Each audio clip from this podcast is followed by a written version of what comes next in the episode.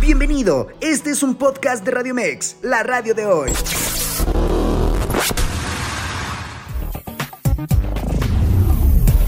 En la opinión de...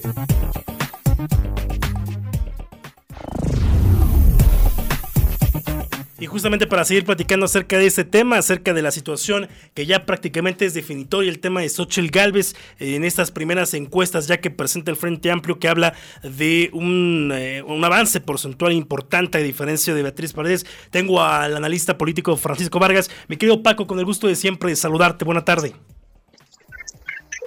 ¿Qué tal? Con el gusto de saludarte, estimado Carlos, y comentarte que nada, yo creo que no había ningún imprevisto a la vista y todo está con base a lo que se tenía planeado, no solamente en las estadísticas, en las encuestas, sino en la cercanía de la gente que tiene simpatía con la oposición, en este caso con Xochitl Gálvez y con la propia Beatriz. Eh, había un margen muy, muy amplio por parte de la panista que le daba la ventaja de cara a estas encuestas que se están viviendo en estos días y por ende se va a ver reflejado el día domingo 3 de septiembre, que es el día de la elección del candidato. En este momento estamos ante la incertidumbre, Paco, del tema de eh, lo que se ha venido eh, diciendo en los medios en los últimos días de una posible, pues prácticamente eh, disposición de Beatriz Paredes y del PRI a declinar en favor de Xochitl Gálvez. Está en espera en esta reunión que sostiene el dirigente nacional del PRI con la senadora Tlaxcalteca de que las próximas horas pudiese declinar. ¿Crees la posibilidad de que Beatriz Paredes salga, decline y, no se espera el próximo domingo a estas, a estas encuestas? Es correcto, Carlos. Fíjate que con respecto a lo que comentas, yo considero que es completamente negativo el hecho de que exista una cierta declinación por parte de la senadora Beatriz, debido a que esto le restaría credibilidad al proceso que se está llevando a cabo de manera interna dentro de este frente por México, de este frente opositor. ¿Por qué lo digo, Carlos? Pues porque simplemente se le daría la razón a lo que ha estado divulgando y promoviendo el propio presidente López Obrador durante estas conferencias mañaneras que no han servido más que para atacar a opositores incluso ciudadanos.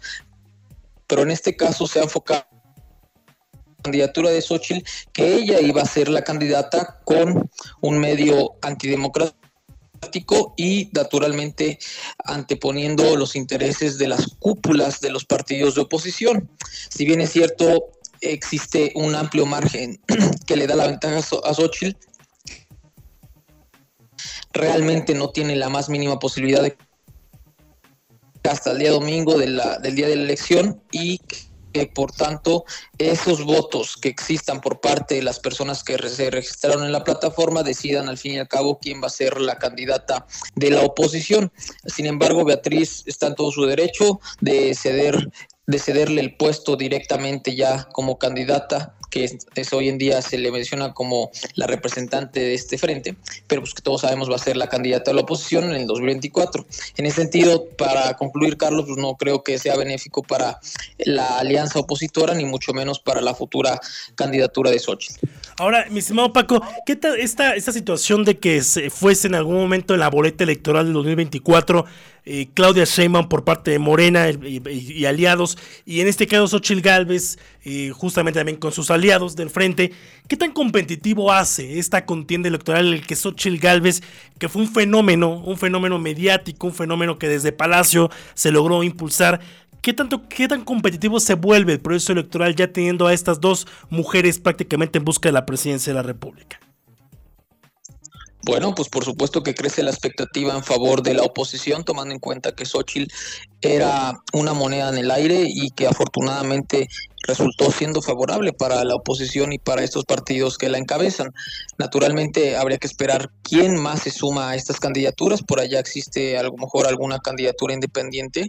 Se mencionaba mucho a este actor de apellido Perastegui, así como el candidato del partido que se niega a unirse al frente opositor, que es Movimiento Ciudadano. Habría que ver quiénes destapan. Tienen varias figuras también por ahí quizás se esperen hasta el 2024, hasta diciembre, como lo marca la ley, pero habrá que esperar, ¿no? Yo creo que de entrada la, la, contienda se va a definir entre estas dos candidatas. Habría que también esperar lo que dicen las encuestas del partido oficialista que se van a definir el día miércoles si no mal recuerdo, desde la semana que viene, es decir, dentro de exactamente una semana, pero pues todo apunta que va a ser Claudia Sheinbaum, ¿no? Que está arriba en absolutamente todas las encuestas. Naturalmente hay un sesgo, no hay piso parejo, ha habido mucha parcialidad y subjetividad dentro de estas famosas encuestas y dentro de esta divulgación y promoción de los candidatos, a diferencia de lo que maneja el frente opositor, que han sido más abiertos, no han utilizado descaradamente el acarreo,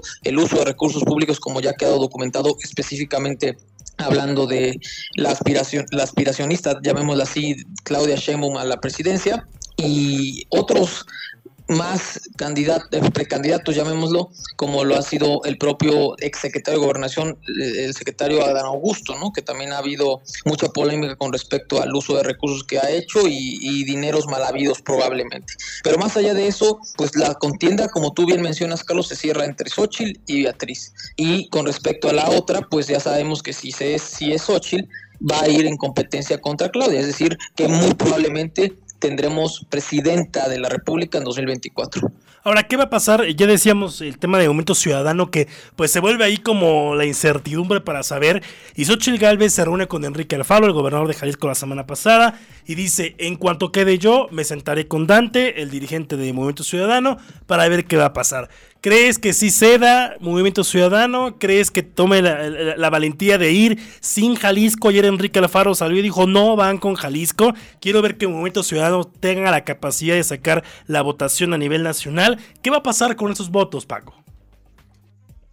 Pues mira, yo creo que se va a llegar a una negociación, pero no sé si exista alguna desventaja por parte de alguno de los dos frentes, que en este caso sería el de la oposición y el de Movimiento Ciudadano. El Movimiento Ciudadano ha perdido ya un muy fuerte referente político que es Enrique Alfaro, el gobernador de Jalisco. Él bien menciona que el dirigente y digámosle o llamémosle dueño de este partido político que es el veracruzano Dante Delgado, pues ha utilizado este partido como un botín, como lo ha utilizado el Partido Verde, como lo ha venido utilizando el Partido del Trabajo, para venderse al mejor postor. Y esto es probablemente lo que él formule o tiene planeado hacer para 2024, es decir, vender los votos que él llegue a alcanzar como como mayoría, perdón, como minoría dentro de la, de la Cámara de Diputados en favor de la alianza que mejor le convenga. Entonces, hasta ahorita yo estoy completamente convencido y, esto es negativo para la alianza opositora de que no va a ir con la alianza. Se mantiene en un sesgo independiente y probablemente hasta ahorita, el mes de diciembre, publiquen ya abiertamente quién va a ser su candidato a la presidencia o su precandidato, que muy probablemente sea solo uno, que entre los que se destacan podría ser Luis Donaldo Colosio, el propio Dante, Dante Delgado e incluso por ahí se menciona el gobernador de Nuevo León, Samuel García. En fin, en fin, yo creo que cualquiera de estas figuras, sobre todo estos dos jóvenes que te mencionaba, van a conseguir bastantes votos. Por otro lado, el hecho de que muchos liderazgos de Jalisco, que representan el 30% de los votos activos que obtuvieron en el 2021 Movimiento Ciudadano, pues se le fueron. No sé si a la oposición, no sé si a Morena, pero ya perdieron ese porcentaje. Jalisco representaba el 30% de la fuerza de Movimiento Ciudadano y la perdieron. ¿Por qué? A, propia voz de, de Enrique Alfaro, por los caprichos y por una voluntad completamente fuera de realidad por parte de Dante Delgado. Esto mencionado por el propio gobernador y no por un servidor. Es decir, que ellos mismos ya se han dado cuenta que el Movimiento Ciudadano no va por el camino correcto de la mano del liderazgo de Dante Delgado. Eh, decía Visoras, mi estimado Paco, que gana Xochitl Galvez el próximo domingo, que el próximo miércoles Claudia Sheinbaum sea pues la favorita de las corcholatas y con ello estemos llegando a la boleta electoral del 2024 con dos mujeres, con Claudia Sheinbaum y Xochitl Galvez. Eso yo creo que ya es un hecho, es firmado, sin embargo habrá que ver qué es lo que pasa del otro lado, Carlos, allá en la 4T. ¿Cómo van a reaccionar los adversarios a Claudia Sheinbaum, sobre todo Marcelo Ebrard, tomando en cuenta que Marcelo Ebrard era una ficha o sigue siendo una ficha muy fuerte y que probablemente se dice por ahí que Movimiento Ciudadano le abra las puertas. Si él toma ese camino, le va a restar muchísimos votos a Morena, pero a quien más va a perjudicar va a ser a la oposición en caso de que exista la posibilidad de competirle y ganarle a la 4T en el 2024. Entonces, todavía están ahí las cartas en el aire y no solamente puede haber contienda presidencial de dos mujeres, sino a lo mejor por ahí se sume un hombre, nada más que no sabemos a ciencia cierta quién sea ese hombre. Lo que sí es muy probable y las estadísticas apuntan a que eso sucederá es que tanto Claudia Sheinbaum y Xochitl Galvez serán candidatas presidenciales. Un golpe durísimo que sería el que Marcelo se fuera a Movimiento Ciudadano y el golpe mediático en contra del propio gobierno del presidente López Obrador. Me estimado Paco, pues ahora sí que no te voy a dejar. La próxima semana nos enlazamos para platicar justamente de estos resultados. ¿Qué te parece? Será todo un gusto, Carlos, y ya sabes que aquí estamos a la orden. Muchas gracias. A toda la audiencia de Radio Mex. Te mando un fuerte abrazo, gracias. Muchas gracias a Francisco Vargas, él es analista político, que nos da su comentario respecto a tanta, tanta polémica en cuanto a la política se refiere. Escúchanos las 24 horas del día, los 365 días del año por www.radiomex.com.mx. Gracias por acompañarnos. Esto fue un podcast de Radio Mex, la radio de hoy.